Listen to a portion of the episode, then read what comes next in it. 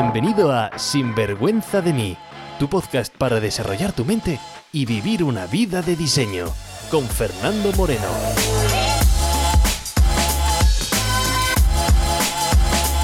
Hola y bienvenidos al episodio número 6 de Sinvergüenza de mí. Hoy nuestro primer tema sobre relación y amor y en concreto por qué atraes a la persona incorrecta a tus relaciones.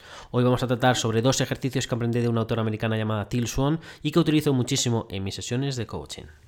Trucos, consejos, ideas, entrevistas, todo lo que necesitas para vivir una vida bien vivida. Sinvergüenza de mí. Hola y bienvenidos a un nuevo episodio de Sinvergüenza de mí. Soy Fernando Moreno. Yo hoy voy a tratar sobre un tema que nos llega a todos, el amor. Y en concreto, cómo atraer a la persona correcta en nuestras relaciones. ¿Te has preguntado por qué, aunque parece claro conscientemente qué es lo que quieres, acabas siempre con el mismo tipo de persona? Me acuerdo cuando me divorcié hace ya unos años y me lancé al mundo de las citas online. La verdad es que después de varios años usando el tipo de eh, todo tipo de aplicaciones para citas online, podría escribir un libro solamente con todo lo que me pasó. Pero bueno, a lo que iba. La primera cita con eh, pues la primera cita que tenía con cada una de las chicas, pues eh, yo acababa por defecto profesional haciendo una mini sesión de coaching. Estaba fascinado cómo el patrón se repetía una y otra vez. Tenían mala suerte, ellas querían un tipo de chico, pero siempre acababan con todo lo contrario. Pero ¿por qué sucedía esto? ¿Por qué sucede esto? Seguro que tienes una descripción consciente de lo que quieres de una relación. Estoy seguro de que estás buscando pues una persona madura, emocionalmente disponible para ti, que te apoye, que sea divertida, respetuosa, protector, que tome la iniciativa cuando tenga que tomarla, que no seas tú siempre la que tienes que proponer las cosas porque si no no sale nada, que te escuche, que te haga sentir valorada, protegida y a la vez que traiga chispa a la, a la rutina. Quizás tienes una definición algo diferente, pero vamos, que sabes de lo que me estoy hablando. Pero seamos honestos, esas no son las relaciones que has tenido. ¿Me equivoco? Mucha gente piensa, pero ¿por qué a mí? ¿Qué he hecho yo para merecerme esto? Pero la verdad es que nada tiene que ver con merecerlo, sino con tu mente inconsciente. Sabes, somos animales de hábitos. Para sentirnos protegidos volvemos a los patrones familiares. Dormimos en el mismo lado de la cama, usamos la misma ropa, nos lavamos los dientes de la misma manera, practicamos el sexo de la misma forma parecida, vas a los mismos restaurantes. Todo lo que hacemos son patrones inconscientes. Todos tenemos un instinto para volver a ese patrón original. Y aunque esto es una fuerza en la naturaleza que nos ayuda la mayoría de las veces, en muchos casos se vuelve nuestra contra. Una pregunta para ti. ¿Cuándo descubriste el amor? ¿Cuándo sentiste amor por primera vez? Quizás me digas, eh, pues tu primer amor. O, Fernando, nunca he descubierto el amor. Mira, no te creo. Claro que sabes lo que es el amor, solo que no has encontrado quizás ahora nadie a la que cumpla tus requisitos. Así que cuando pregunto cuándo ¿Cuándo descubriste el amor? Lo más seguro es que me digas, pues eso, pues tu primer amor, tu primer novio. ¿Sabes? Cuando eres pequeño, cuando naces, no tienes ni idea de lo que es el amor. No tienes ni idea ni siquiera de lo que es cualquier emoción. Tú como empiezas a vivir es, empiezas primero a sentir el mundo que te rodea. Una vez que empiezas a sentirlo, le vas dando concepto, le vas dando significado a esas emociones que vas teniendo. Como sientes el mundo, empieza a dar forma a cómo ves el mundo y a lo que crees del mundo. La primera vez donde conoces lo que es el amor es en casa. Si nuestros padres o cuidadores eh, no nos quisieran, pues nos moriríamos al nacer. Necesitamos ese amor. Por lo tanto, lo que es el amor lo aprendemos en casa. Da igual cómo fuese tu niñez. Aunque tuvieras una niñez donde la casa pues fuese abusiva ni nada deseable, casa seguía siendo casa. Donde te vestías, donde dormías, donde de alguna manera te sentías seguro. Los niños nacen amando a sus padres y asumiendo que sus padres les aman a ellos. Es la primera conexión que tenemos. No importa, como digo, si echas la vista atrás y ahora de forma consciente pues reconozcas pues que eh, no era un sitio de amor, que eso no era eh, la casa ideal. Cuando eres niño no tienes un mundo con el cual comparar y sacar conclusiones. Por lo tanto, la primera asociación que haces es casa con amor. ¿Cómo te sentías en casa cuando eras niño? Es como asocias con la palabra amor. Si tu casa era un caos, confusión, te sentías solo, así es como crees que el amor es. Y digo, no tiene que ser de forma consciente. Estamos hablando de tu, definición inconsciente. Además, tú observas la relación de tus padres, o la falta de relación entre ellas. Y se queda impregnado también en tu inconsciente de lo que una relación es. Todos tenemos una persona cuando éramos pequeños cuyo amor pedíamos más. no significará que quisiéramos más, sino que es el amor que pedimos más. Puede ser el amor de tu padre o el amor de tu madre. Puede ser el amor de que el que más querías o el que más pedías es justamente la persona que estaba ausente en la relación. Ese amor que eh, se te antoja más es importante puesto que de pequeño empiezas a comportarte de una manera concreta para atraer ese amor. Por ejemplo, quizás querías la atención de tu padre y tu padre pues apreciaba independencia, ser duro, competitivo. Y tú para entrar en su campo de amor justamente adoptaste esa estrategia. Lo que pasa es que te has olvidado que adoptaste esa estrategia. Luego, pues te ves muchos años, muchos más años en, en tu vida y diciendo soy una persona independiente, dura, competitiva y no sabes por qué te viene. Pues te viene justo de ahí, de asumir una estrategia y no haber dejado esa estrategia. Analizando tu casa, ¿cómo era cuando eras pequeño? Analizando tu casa como era cuando eras pequeño te va a dar pista de qué es lo que está en tu inconsciente. Analizando a quién querías más o a quién necesitabas más y cómo era. No cómo es ahora, sino cómo era entonces. Te va a dar esas pistas. Después vamos pasando eh, la niñez y empezamos a observar otras cosas y de forma consciente empezamos a comparar y queremos pues otro tipo de cosas, queremos un tipo de amor que hemos visto pues quizás en, en películas o en otras relaciones, queremos un tipo de relaciones. El problema es que eso ya es consciente y tu consciente e inconsciente empiezan a estar no alineados.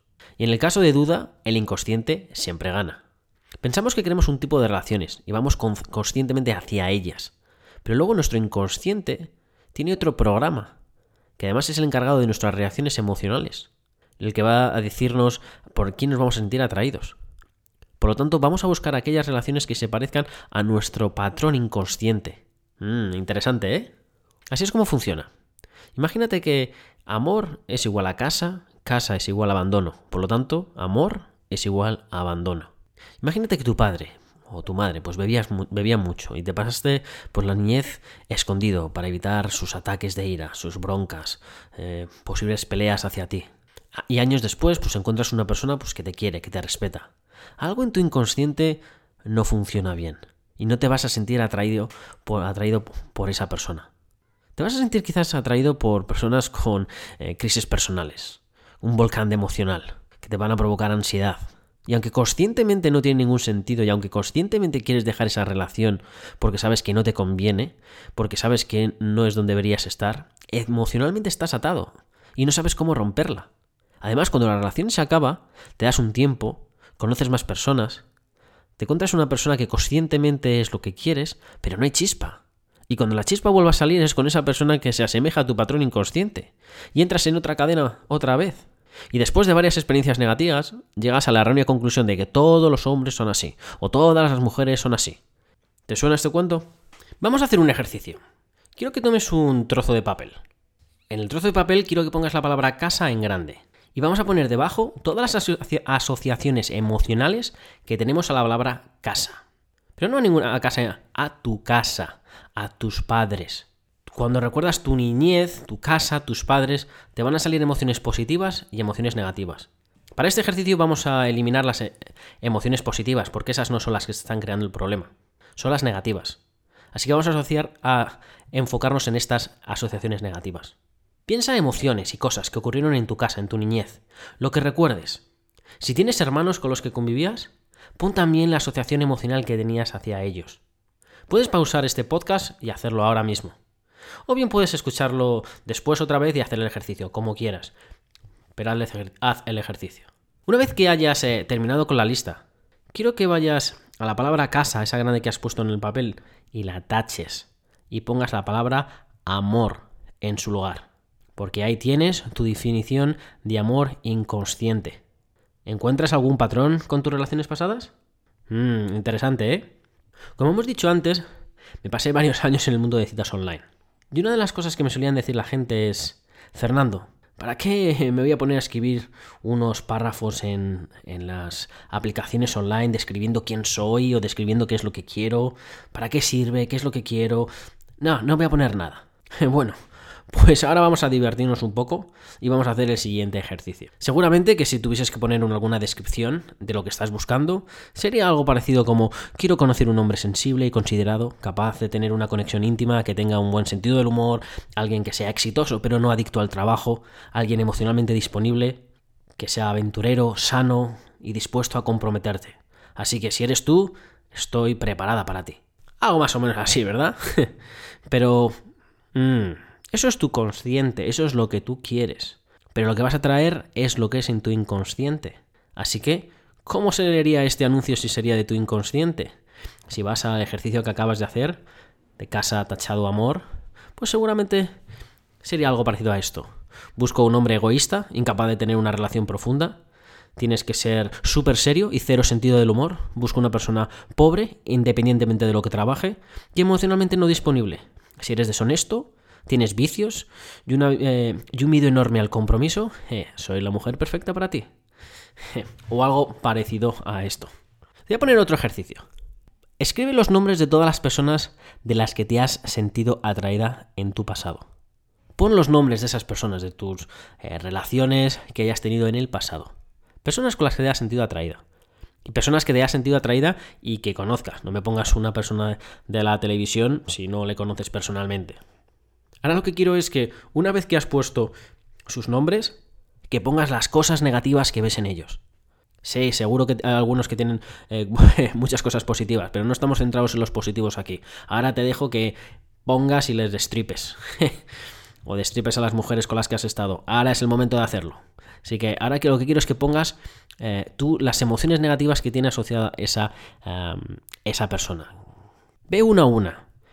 Y después señala aquellas palabras que se repiten. Y ahí vas a tener la definición también de amor. Es decir, que hemos hecho dos ejercicios ya. Tú con tu definición de casa y luego con tu definición de tus exparejas. Y estoy seguro que muchas de las palabras que se han, se han repetido entre las dos listas. ¿Me equivoco? Está bien, este, este, ejercicio, ¿sabes? Eh, es para reírnos un poco. Así que está bien que que nos riamos de estos ejercicios. ¿Por qué? Porque nos tomamos las cosas muy, muy en serio. Nos tomamos las cosas de conscientemente esto es lo que quiero, quiero una vida así, y luego el inconsciente pues nos juega su pasada. Así que lo bueno es reírse de, de uno mismo.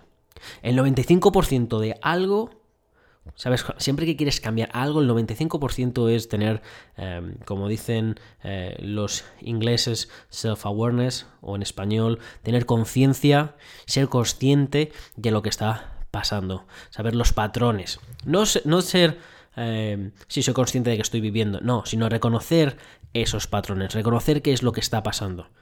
Una vez que reconoces tus patrones, el 95% del viaje ya está hecho. Una vez que ya has visto los patrones, es el momento en el cual puedes cambiar las cosas. Así que acabas de hacer dos ejercicios en el cual te he mostrado pues, tu casa, te he mostrado eh, parejas en el pasado y donde puedes ver diferentes patrones que se están repitiendo. Es curioso porque, como digo antes, la gente siempre se pregunta, bueno, pero Fernando, ¿por qué a mí? ¿Qué he hecho mal? ¿Por qué siempre me pasa lo mismo? ¿Qué narices he hecho mal? ¿Qué pasa conmigo? Nada, no hay ningún problema contigo. Es que el inconsciente lo tienes calibrado de una forma diferente. Por lo tanto, da igual lo que quieras de forma consciente. Me da absolutamente igual. Me da igual que creas este ejercicio o no creas este ejercicio. Este ejercicio es una forma de enseñarte cosas tuyas del pasado. Un ejercicio fácil para que veas patrones de qué significa amor para ti en el, y, que, y reflexiones y que veas cómo ha sido tu infancia, qué ha sido tu familia, qué han sido tus parejas actuales y que veas la correlación, que veas los, los, patrones que, que hay. Para que veas que nada, no pasa absolutamente nada contigo. Simplemente que estás viviendo el patrón una y otra y otra vez. Bueno, y esto ha sido todo en el episodio de hoy. Espero que hayas aprendido bastante, que hayas aprendido sobre tu inconsciente, que empieces a comprender cómo es el inconsciente lo que marca tu vida, no lo que tú quieras. Porque quieras algo no ocurre. ¿Por qué? Porque estás desalineado el inconsciente con el consciente. Por lo tanto, el trabajo es, trabaja tu inconsciente, trabaja qué es las asociaciones que tienes hecho. Ve al pasado, ve qué patrones son los que tienes. Una vez que sabes cuáles son los patrones que quieres, eh, céntrate en el presente, cambia lo que tengas que cambiar y sigue caminando. Así que ha sido un placer estar hoy contigo. Comparte este podcast con algún amigo o alguna amiga que sepas que lo necesite.